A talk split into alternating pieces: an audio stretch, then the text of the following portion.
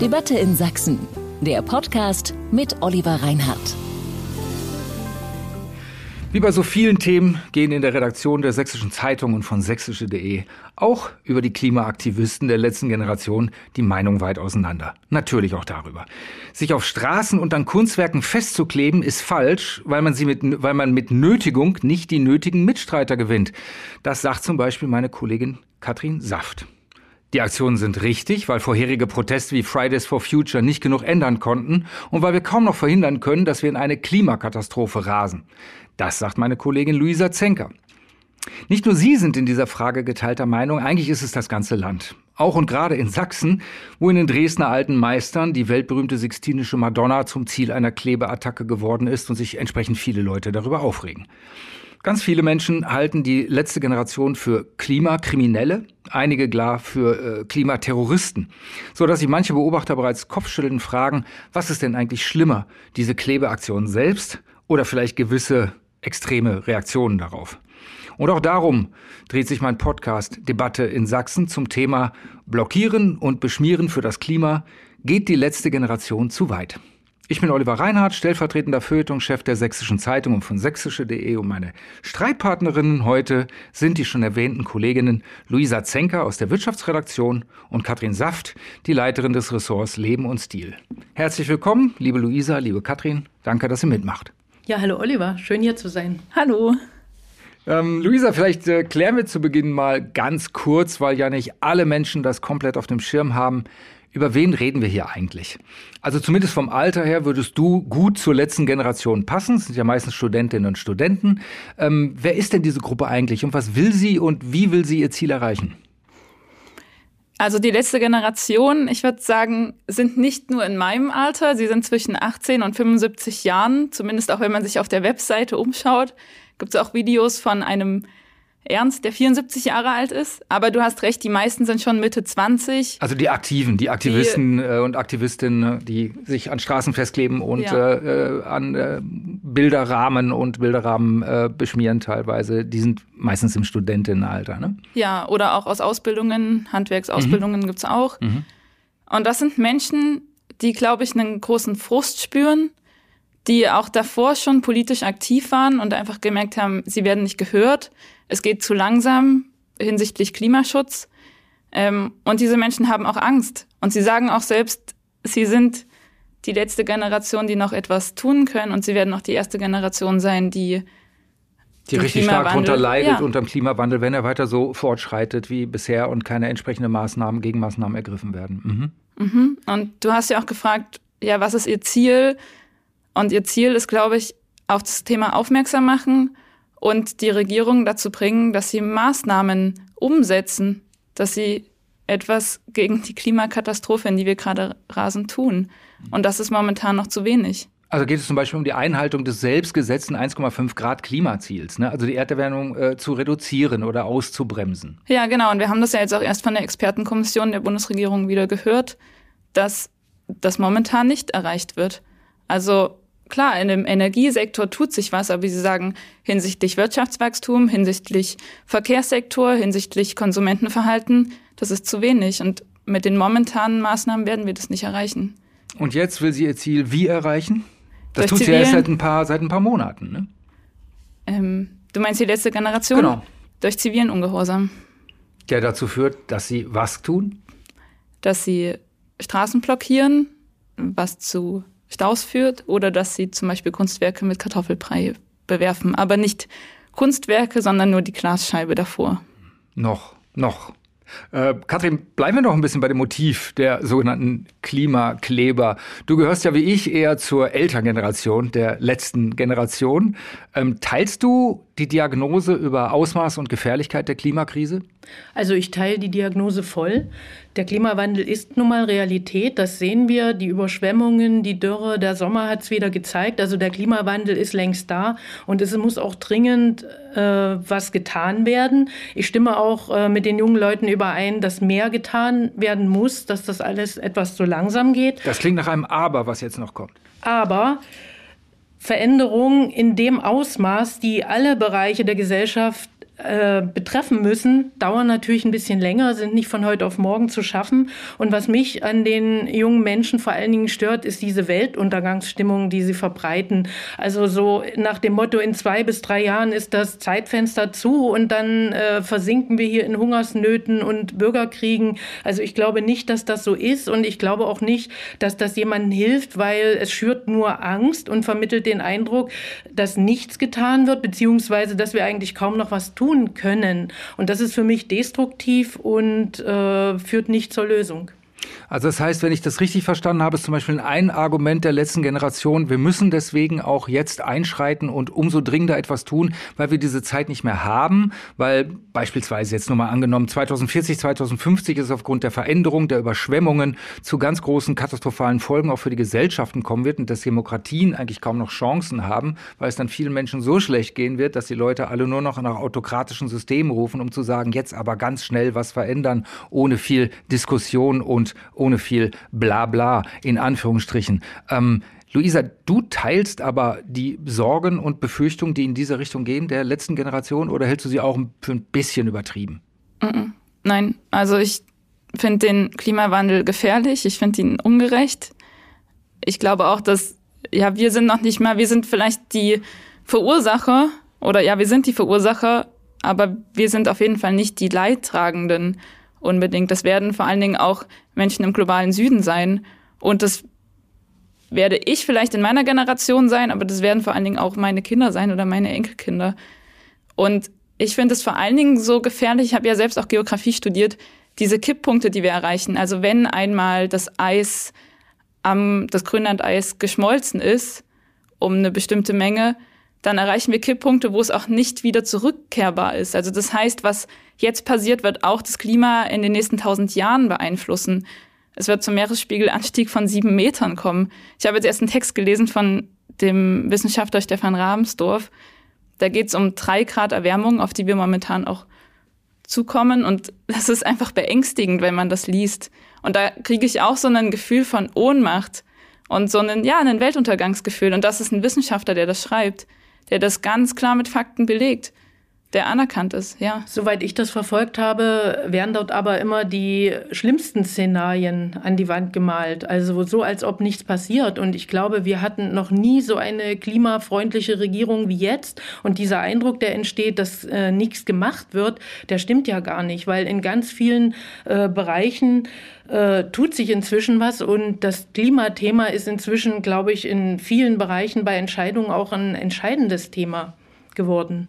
Und es passiert auch ganz viel im Kleinen. Und insofern finde ich das nicht gut, äh, sich dort auf die Straße zu stellen und den Eindruck zu vermitteln, dass wir mit unserem demokratischen System, mit dem Rechtsstaat das Problem nicht lösen können. Ja, also mir wäre lieber, wenn wir über Wege diskutieren, wie es schneller geht, statt sich auf die Straße zu setzen, wie ein kleines bockiges Kind. Und äh, dann frage ich mich, ja, also das kenne ich aus dem Supermarkt, wenn ein Kind vor der Süßigkeiten, äh, vom Süßigkeitenregal nicht seinen Willen kriegt, dann schmeißt es sich auf den Boden und sagt, ich will aber dieses und jenes, ansonsten äh, höre ich nicht auf zu schreien. Und so kommt mir das ja auch vor. Da werden Forderungen aufgemacht. Wer sagt denn, dass genau diese beiden Forderungen jetzt ausgerechnet das Richtige sind. Also ich rede jetzt von äh, Tempo äh, Limit 100 und 9-Euro-Tickets. Also man kann sich doch nicht hinstellen neben das demokratische System und kann sagen, wir hören erst auf, wenn ihr diese beiden äh, Ziele erfüllt. Mhm. Also das ist für mich Symbolpolitik. Also was du auf jeden Fall ansprichst mit den Forderungen, da bin ich selber auch ein bisschen enttäuscht, dass ich denke, ihr habt jetzt nur diese zwei Forderungen, da gibt's noch so viel mehr, was ich fordern möchte.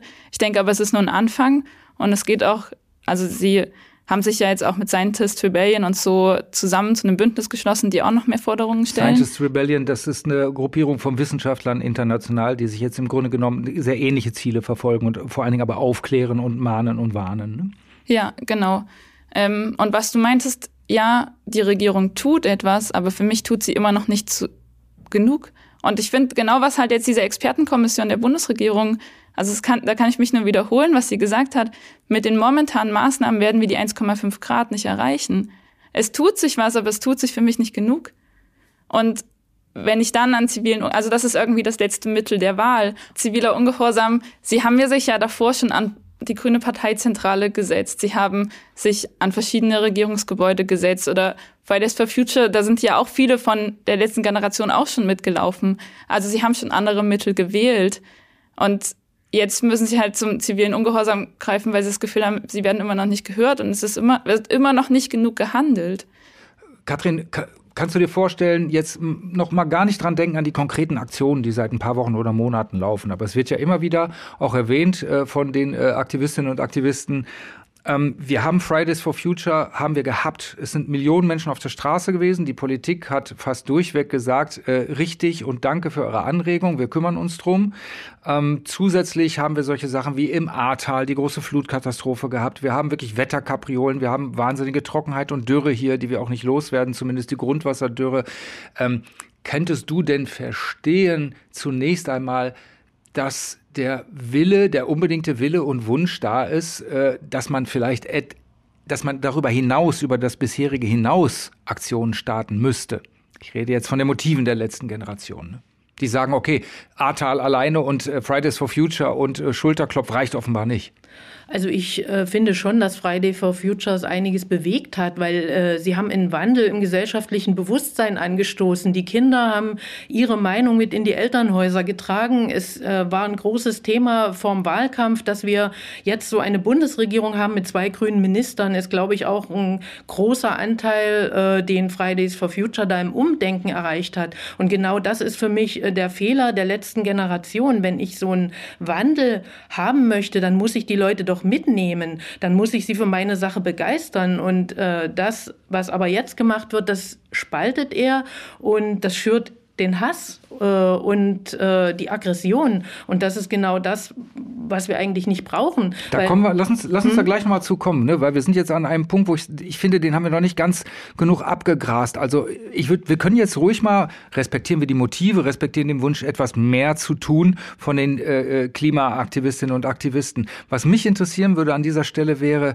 ähm, es ist ja nun konkret, es kommt ja immer wieder zu Blockaden. Jetzt geht es ja auch schon zu Blockaden, die nicht nur mal äh, im Berufsverkehr äh, äh, schädigen und stören, sondern jetzt geht es um Blockaden, die ganz gezielt zum Beispiel Flugreisen, also auch wenn Menschen in den Urlaub reisen wollen oder so etwas, äh, stören sollen. Ne? Also auf den äh, Tangenten und hin zum, zum Flughafen. Ähm, Luisa, spricht für dich grundsätzlich irgendetwas für die Legitimität von Blockaden oder spricht da alles dagegen?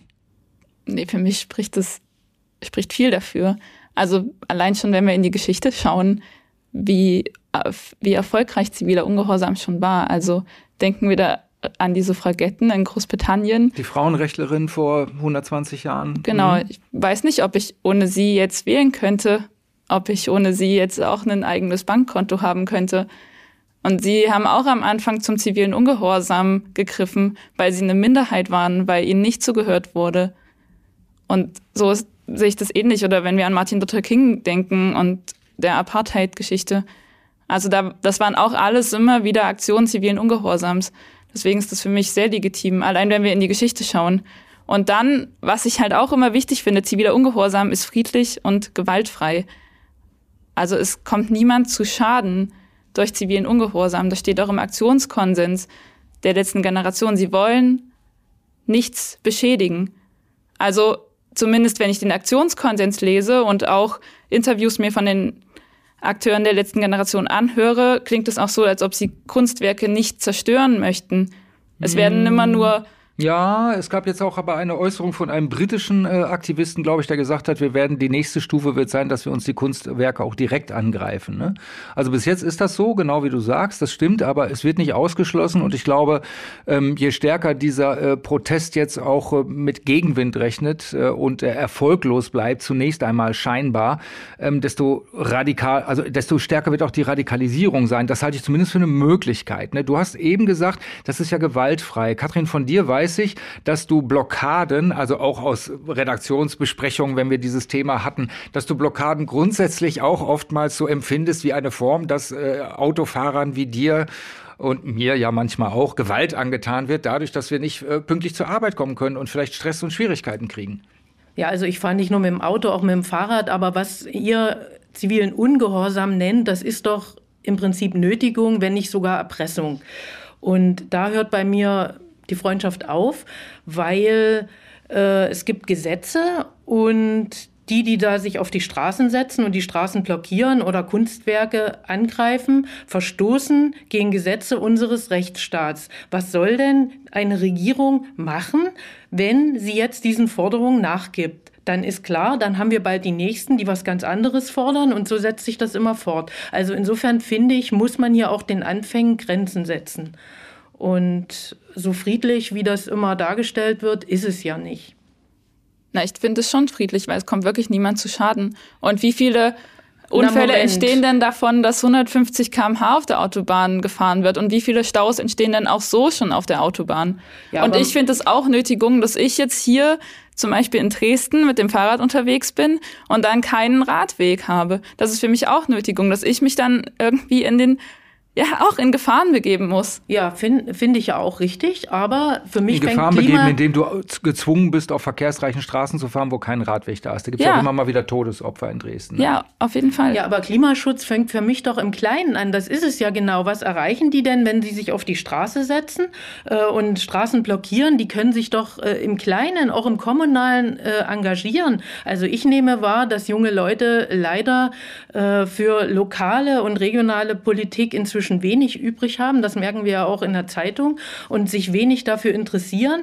Aber wenn du jetzt das Beispiel Dresden sagst, warum kann man sich hier nicht engagieren, dass nicht nur überall mal punktuell ein Radweg gebaut wird, sondern äh, dass endlich hier mal ein größeres Konzept für eine klimafreundliche Stadt entworfen wird. Und da können doch die jungen Leute mitwirken und direkt vor Ort was verändern. Kleine Beiträge, so wie sie es auch wollen. Und das fehlt mir. Und für mich ist das völlig überflüssig, sich auf die Straße zu setzen, weil äh, das bewirkt nichts außer Diskussionen.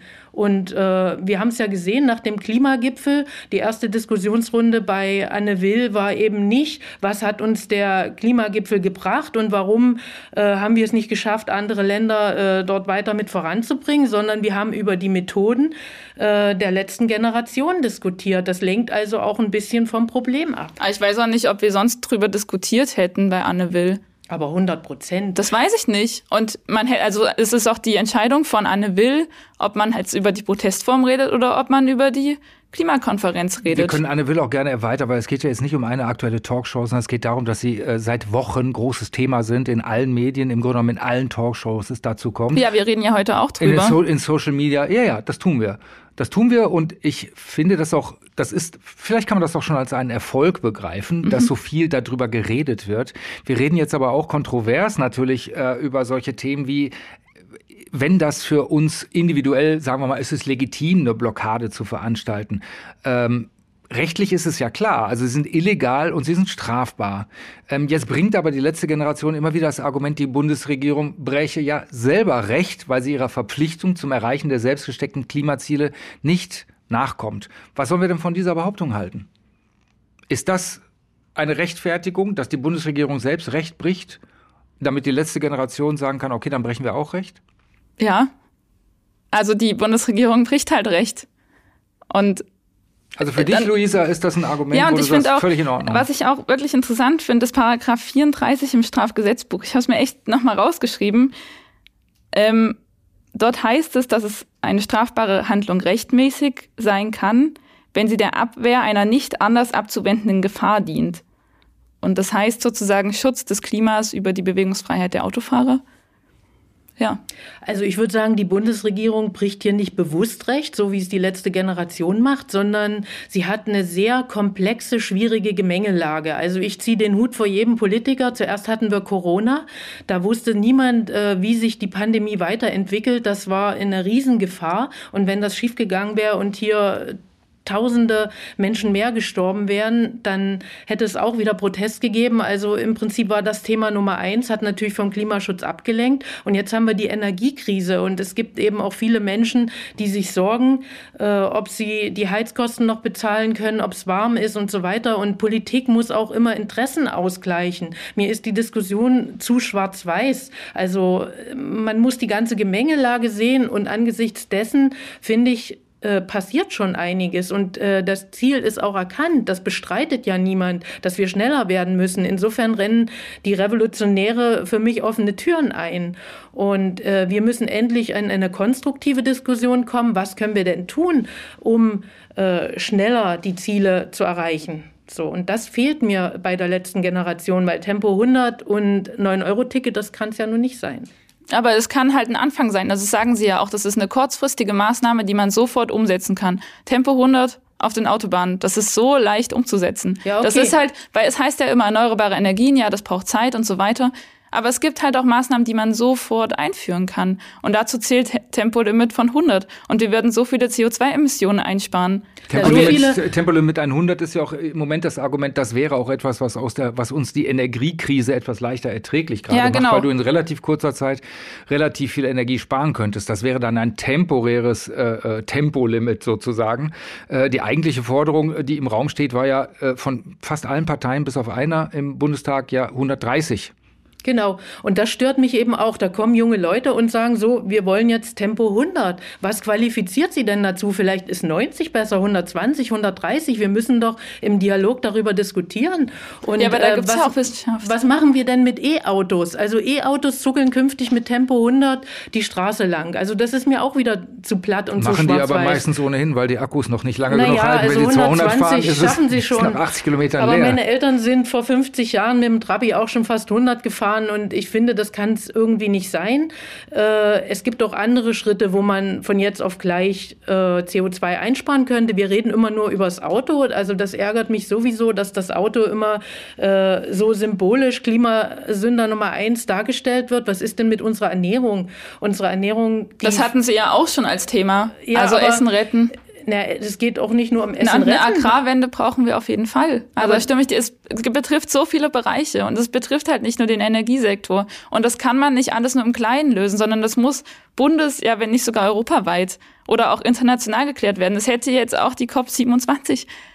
Da gibt's jetzt wieder mal so eine nette Erklärung, aber das haben ja so viele gesagt, dass es nicht weit genug geht. Gut, aber weil gesagt wird, Tempo 100 ließe sich von jetzt auf gleich einführen, aus meiner Sicht ließe sich auch von jetzt auf gleich einführen, dass man in allen Gemeinschaftskantinen plötzlich nur noch einmal in der Woche Fleisch serviert, weil wir wissen ja, äh, dass Fleisch auch ein großes äh, Klimaproblem auslöst und das hätte für mich dann auch noch einen zweiten positiven Effekt. Es ist nämlich gesünder und damit äh, sparen wir auch Millionen oder Milliarden sogar an Nachfolgekosten, die jetzt die ungesunde Ernährung nach nach sich zieht. Ich sage ja nur das Beispiel, weil man muss diskutieren über solche Vorschläge und kann sich nicht auf die Straße stellen und sagen, so, wir wollen das jetzt und entweder ihr macht das äh, oder wir machen weiter und äh, wir stören weiter die öffentliche Ordnung und werden dabei immer radikaler. Aber ist es nicht ein interessantes Phänomen, dass jetzt bei der letzten Generation und deren Straßenblockaden ganz grundsätzlich über die Legitimität von Blockaden zum Erreichen von politischen Zielen gestritten wird? Äh, aber wenn zum Beispiel ähm, Lkw-Fahrer oder Treckerfahrer Blockaden veranstalten oder den Verkehr behindern zum Erreichen ihrer Ziele, wird im Grunde genommen diese Gretchenfrage, diese grundsätzliche nicht gestellt, ist mhm. zumindest mein Eindruck. Naja, aber das sind ja dann angemeldete Demonstrationen äh, der Treckerfahrer. aber nicht immer. Naja, doch, ich denke schon. Also, und äh, da geht es auch um ganz klare ähm, wirtschaftliche Probleme, die die haben. Aber hier geht es auch um Probleme. Und das klar. werden auch wirtschaftliche Probleme sein.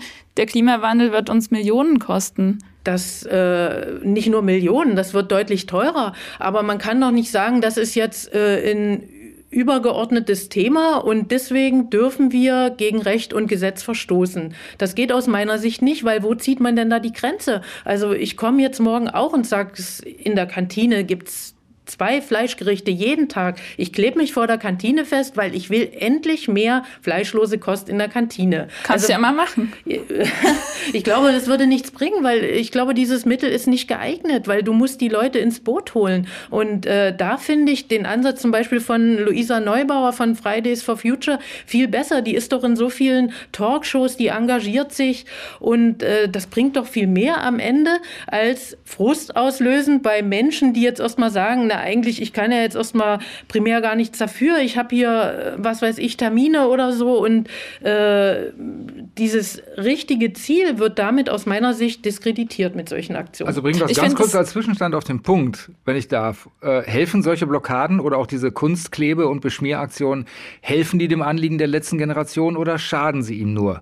Katrin, was würdest du sagen? Ganz Eben klang es schon an, fass es mal zusammen. Also die schaden ganz klar, weil du hast natürlich Leute, die äh, den äh, Anliegen der letzten Generation positiv gegenüberstehen, die werden sagen, ja, ähm, das ist dann noch okay, aber die große Mehrheit, die wird verstört und verschreckt und sagt, nein, so kann es doch nicht gehen. Äh, es müssen andere Mittel gefunden werden und die haben wir in der Demokratie. Und alles andere würde darauf hinauslaufen, dass unser demokratisches System nicht mehr funktioniert. Nun muss man, ich bin ja ein großer Freund der pluralistischen Demokratie und äh, Verteidiger äh, in jeder Situation. Man muss fairerweise äh, hinzusagen, deine, eben dein Argument, was du äh, gebracht hast, dass äh, warum engagieren die sich nicht auch in der Kommunalpolitik? Also es ist ja kein Einzelfall, dass auch äh, immer mal wieder äh, Bürgermeister, Fachreferenten, die für so etwas zuständig sind, eine Verkehrsplanung, äh, Fahrradwegeausbau, äh, dass die wie hier in Dresden, wir hatten das Beispiel ja eben erwähnt, bleiben wir kurz dabei, ähm, wie hier in Dresden äh, einfach ihren Job quittieren und woanders hingehen gehen, weil sie sagen, du kriegst gegen die verkrusteten alten Strukturen hier im Stadtrat und in den Ämtern, kriegst du gewisse Dinge einfach nicht durchgesetzt. Und das heißt, selbst wenn der Bürgermeister einen Fache, einen seiner Referenten oder Amtsleiter zum Gespräch bittet, wenn der dann nicht kommt und sagt, pff, interessiert mich jetzt gar nicht, ich habe da gar keinen Bock drüber zu reden, dann kann man auch schon verstehen, dass Menschen äh, so ein bisschen zurückschrecken vor dem Gang in die Institutionen und vor dem Glauben, lass uns uns engagieren und damit kriegen wir schon alles hin. Ne? Weil ich glaube, die Beharrungs- und Verweigerungshaltung, die ist schon auch nicht in geringem Maße ausgeprägt in Stadtverwaltung und Stadträten. Ne? Also das ist dann aber eine Bankrotterklärung. Also wir haben in Dresden seit äh, sieben Jahren eine grüne Umweltbürgermeisterin und gemerkt habe ich, außer dass ein paar hatten, hatten. Kübel, ja, der Posten ist zurzeit nicht besetzt, aber sie würde es ja gern äh, wieder machen. Aber, außer ein paar grü äh, grüne Kübel mehr habe ich davon nichts gemerkt. Und die jungen Leute, das sind doch so viele. Ihr sagt doch selber, ihr, ihr seid so viele. Ihr habt doch alle Chancen, in äh, jetzt nicht nur in, in den Stadtrat zu gehen. Äh, es gibt so viele Möglichkeiten auch äh, in NGOs oder was ich zum Beispiel ganz klasse finde, ähm, wenn wir bei Dresden sind, es gibt ein Bürgerbegehren dass Dresden 2030 klimaneutral werden soll. Das ist für mich ein sehr cooler Weg, weil die haben es geschafft, dass der Stadtrat sich damit befassen muss. Und es ist traurig, dass es so weit kommen muss und dass es jetzt so lange dauert, bis darüber befunden wird. Aber das ist aus meiner Sicht ein richtiger Weg. Mhm, mh. Also ich denke erstens, dass die Leute, die bei der letzten Generation sind, auch zum Beispiel bei Dresden Zero dabei sind. Also da gibt es auch Verknüpfungen. Das sind einfach Menschen, die gefrustet sind, die sich engagiert haben hier in der Kommune und einfach gemerkt haben, ja, ich laufe da gegen Wände. Und auch unsere ehemalige Umweltbürgermeisterin hat gesagt, sie läuft gegen Wände. Sie wollte so viel verändern und ihr wurde halt nicht zugehört. Oder ja, Termine sind geplatzt. Man ja, wartet, sitzt es ab irgendwie. Und ich finde ja auch ganz interessant diese Diskursverschiebung von Fridays for Future. Weil wie war das denn vor zwei, drei Jahren? Da hat Fridays for Future auch einen ziemlich großen Hass bekommen. Und die Kinder, die können doch jetzt nicht streiken, die können doch jetzt nicht zur Schule gehen. Und jetzt auf einmal werden sie wieder gefeiert. Oder auch Luisa Neubauer. Also ja, ich verstehe, die was du meinst. Die letzte Generation sitzt ja. jetzt auch in Talkshows. Die du, letzte Generation engagiert sich auch. Du erinnerst daran, dass äh, Fridays for Future für die meist, für ganz viele der Leute, jedenfalls scheinbar, die heute sagen, das ist doch super und das war doch friedlich und die haben doch nicht großartig blockiert und keine Kunst beschmiert, dass die gleichen Leute, die jetzt sagen, okay, die waren noch in Ordnung, vor zwei Jahren sie selber genauso gehatet haben, wie sie das heute mit der letzten Generation tun. Aber das ist ein Phänomen, was ich unbedingt noch äh, äh mit uns hier kurz mal ansprechen und diskutieren will. Denn ähm, die öffentliche Meinung, die war ja schon mehrheitlich gegen Blockadeaktionen der letzten Generation, teils auch sehr deutlich. Aber jetzt so besonders breit und intensiv wurde der Gegenprotest erst seit den Anschlägen auf Kunstwerke. Wie, wie erklärt euch das? Warum ist das so? Weil dadurch, dass du ein Kunstwerk beschmierst oder sagen wir mal das Glas, äh, die Verglasung beschmierst und dich am Rahmen festklebst, äh, hinderst du ja niemanden daran, äh, pünktlich zur Arbeit zu kommen. Ja, Kunstwerke sind äh, in der Art, wie sie beschmiert wurden, Kulturerbe. Und äh, ich finde das zynisch, äh, zu sagen, naja, die gemalte Natur ist euch wichtiger als die äh, richtige Kultur. Und das Argument, es wird ja nichts beschädigt, stimmt ja so nicht. Also der Rahmen ist beschädigt worden, das Museum musste geschlossen werden, es sind 12.000 Euro. Nun kann man sagen, äh, du redest jetzt von der Sixtinischen von Madonna, der Sixtinischen Madonna in, in Dresden, Dresden hier, mhm.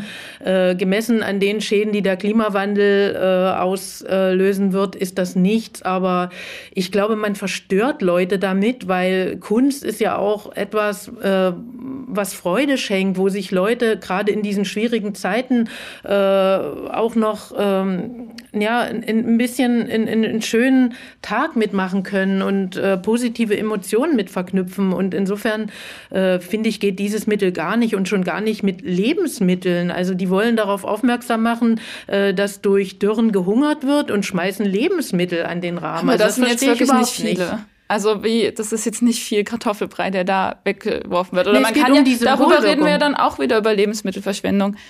Aber also es geht darum, ob was war die Frage? Wie? Ähm, meine Frage war, ich wollte gerne wissen, woran das eurer Meinung nach liegt, dass äh, äh, es über die Blockaden schon relativ viel Aufregung gab, aber meistens von den Betroffenen. Aber äh, jetzt, seit äh, die Kunst auch zum Ziel von Aktionen geworden ist, ne, äh, vor Anschlägen in Anführungsstrichen, ähm, schlagen die Wellen der Empörung da besonders hoch. Und ich wollte gerne wissen, warum das so ist. Und es gibt ja das Argument, Luisa, würdest du das teilen von der letzten Generation? Katrin hat es angesprochen. Ähm, es gab die Rechtfertigung oder die Erklärung nach äh, der Beschmierung von Van Gogh Sonnenblumen, äh, dass es doch absurd sei, wie sehr man sich darüber aufrege, dass jetzt hier irgendwie gemalte Natur bedroht würde und wie wenig sich viele Leute darüber aufregen, dass die echte Natur bedroht wird. Ja, das verstehe ich auf jeden Fall. Also auch wenn man überlegt, wie viel Geld am Kunstmarkt so gehandelt wird und für wie viel Geld ähm, Kunstwerke gekauft werden. Ich möchte aber auch nicht Kunst und Klimaschutz gegeneinander ausspielen. Also ich finde Kunst super wichtig und auch was du gesagt hast. Also Kunst macht Freude und auch in solchen grauen Zeiten ähm, bei Krieg ist es, also sie klärt auf, sie kann die Welt vergessen lassen. Ähm, ich sehe auf jeden Fall einen Grund auch in der Medienberichterstattung, dass es zu sowas kam, weil es halt hieß ja, Monet wurde attackiert oder Van Gogh oder und das war es ja nicht. Also Beide. es waren also immer also Glasscheiben. Es waren immer Glasscheiben, ja. Ja, aber, aber das, es kam halt auch zu so einem Missverständnis. Mhm. Ähm, mhm. Und ja, natürlich, das, ging, das, das sich schnell. Ja, das ist da gebe ich, da muss ich dir recht geben. Ganz viele Medien haben da unpräzise berichtet, weil es zuerst auch hieß, es sind ja meistens dann erstmal Agenturen, die so etwas verbreiten äh, oder die Museen halt selber, was es hieß, Anschlag auf ein Kunstwerk. Und da denkt man natürlich denkt man nicht so differenziert und sagt, okay, wahrscheinlich war es verglast, wahrscheinlich hat das Kunstwerk selber gar nichts bekommen. Aber ich hatte ja bereits erwähnt, dass ein Mitglied der Last Generation der letzten Generation bereits angekündigt hat, man wolle künftig auch die Kunst selbst angreifen. Würde das für dich, Luisa, einen großen Unterschied machen? Für mich persönlich schon. Ich weiß, dass Freunde bei mir sagen, nee, das wäre auch in Ordnung. Ähm, für mich geht es dann zu weit. Also Kartoffelbrei auf Glasscheibe und am Rahmen ankleben, 12.000 Euro Schaden ist für dich okay, aber wenn die Kunst selber beschädigt wird. Wenn die würde, Kunst zerstört wird, finde ich das nicht gut. Mhm. Aber so viel zum Thema friedlich. Ne? Es schaukelt sich ja jetzt gerade hoch und das ist auch das, was ich vorhin meinte. Wo ist denn jetzt die Grenze? Also so kann man, glaube ich, nicht agieren. Total gute Frage, so kann man nicht agieren. Ich frage mich dann auch immer dabei, äh, deswegen danke für deine Frage. Äh, ich frage mich darüber hinaus, ähm, kann man so reagieren, wie teilweise reagiert wird? Denn äh, das ist ja noch nicht die Eskalationsstufe, die höchste gewesen, äh, die, äh, der Beginn des in den Fokus nehmens von Kunst und Kunstwerken durch die letzte Generation, durch die Klimakleber, wie sie genannt werden. Ähm, die Eskalation kam ja unlängst, als eine Boulevardzeitung behauptet hat, durch eine Straßenblockade der letzten Generation in Berlin äh, habe zuvor eine von einem LKW tödlich verletzte Radfahrerin, die dann gestorben ist, möglicherweise nicht mehr rechtzeitig geholfen werden können. Also seien die Aktivisten quasi mitschuldig an deren Tod. Das war ja schon, kann man sagen, eine Medienkampagne dieses Blattes. Ähm, die Behauptung ist zwar wahrscheinlich falsch, aber daraufhin eskalierte der Gegenprotest noch mehr. Also es kommt ja bis heute zu enthemmten Gewaltfantasien im Netz äh, und dem Ruf nach härteren Gesetzen und äh, ohne Verhandlungen und Wasser und Brot und in den Kerker, in Ketten stehen denn solche Reakt solche Gegenreaktionen noch in einem halbwegs gesunden Verhältnis äh, zu den Aktionen selbst, Katrin? Naja, in den sozialen Netzwerken darf man die Kommentare, wie wir auch selber wissen, nicht überbewerten. Ich glaube, das ist jetzt nicht äh, die Mehrheitsmeinung. Nein, aber es sind immerhin Bund hochrangige Bundespolitiker, die das mit den Anfängen der RAF vergleichen, also sie mit Terroristen ganz, ganz gleichsetzen. wenige. Also das ist natürlich völliger Quatsch. Und wir haben einen äh, Bundesjustizminister, der sagt, ich überprüfe mal die Rechtslage und sollte das vielleicht nicht ausreichen, dann werde ich mich da mal ein bisschen einschalten. Also ich würde mir wünschen, dass der Rechtsstaat auch bei vielen anderen Themen so konsequent reagiert, wie er es hier tut. Zum Beispiel, wenn in Dresden frisch, äh, frischer Sandstein beschmiert wird an Brücken und so weiter. Sowas wird ja toleriert und ist aus meiner Sicht äh, genauso übel, beziehungsweise auch langfristig ein Riesenproblem. Äh, aber ich sehe hier den Unterschied, dass man nicht weiß, wie sich das entwickelt. Und wir sehen ja jetzt gerade, dass äh, es sich schon in eine Richtung entwickelt, die eben nicht mehr so friedlich ist. Und insofern finde ich, muss hier auch ganz klar eine Gegenreaktion erfolgen, weil das Ganze aus meiner Sicht eben so ein bisschen was von Erpressung hat. Und äh, äh die Aktivisten werden doch jetzt gut beraten, die Aufmerksamkeit ist da, die haben die jetzt, die wollten die. Jetzt können sie doch aber mal in den konstruktiven Modus kommen und anfangen, äh, wie kommen wir denn nun zu wirklichen Lösungen? Und äh, das, finde ich, ist eine verpasste Chance, statt jetzt weiter äh, zu eskalieren. Ist, ist das für dich eine Alternative? Wäre das für dich eine Alternative, Luisa? Ich finde es schon gut, dass Sie jetzt sagen, ja, wir machen so lange weiter, bis ein Tempolimit kommt. Warum nicht? Ähm, Weil es Erpressung wäre? Aber die Autofahrer stehen sowieso schon so oft im Stau und durch 150 km/h werden mehr Unfälle erzeugt, als wenn alle 100 fahren würden, was halt auch zum Beispiel die Verkehrsökologie an der TU Dresden durch Studien erwiesen hat oder bewiesen hat. Äh, vielleicht ist das ja auch ein Weg, aber äh, ich kann mich nicht hinstellen als einzelne Gruppe und kann der Regierung befehlen, also ihr macht das jetzt, das ist der Unterschied. Man kann doch sicher darüber reden, ob das vielleicht doch eine Lösung wäre, obwohl im Koalitionsvertrag drinne steht, nein, da wurde ja auch ganz klar abgewogen und insofern kann jetzt nicht eine Partei, die damit zugestimmt hat, plötzlich sagen, so, wir machen es doch. Also ich glaube, das wäre ein Riesenproblem. Und reden wir mal nicht nur über Tempo 100, äh, die zweite Forderung ist ja diese dieses 9-Euro-Ticket. Und ich finde, dieses 9-Euro-Ticket ist verkehrt, weil es ist auch ungerecht, weil wenn ich in Berlin wohne, ist das super günstig, kann ich alles Mögliche nutzen, fahre ich fast kostenlos. Und wenn ich auf dem Land wohne, habe ich wenig davon. Und ich finde, man sollte dieses Geld lieber nutzen, um die Infrastruktur, die wir brauchen, dringend auszubauen. Die Bahn hat Bummelstrecken, Dresden, äh, Berlin, äh, ist, ist Wahnsinn. Man kommt nicht voran. Und statt jetzt Geldgeschenke zu verteilen und diese kostenlos Mentalität zu fördern, sollte man wirklich ein Programm auflegen und das in die Infrastruktur stecken. Ja, finde ich auf jeden Fall gut. Also wenn wir den ÖPNV ausbauen, bin ich sofort dabei. Ja, aber wir müssen ja jetzt erstmal die 9-Euro-Ticket-Forderung erfüllen, ansonsten hören ja die Straßenblockaden nicht auf. Na, vielleicht geht es auch einfach darum, dass wir darüber reden. Also ich finde es auch schön, nicht mehr über die Protestmittel zu reden, sondern darüber, was können wir tun gegen den Klimawandel? Dass das, also was wir auch bei Anne Will hatten, warum reden wir jetzt über den Protest und nicht über die Klimakonferenz und über Klimaschutzmaßnahmen?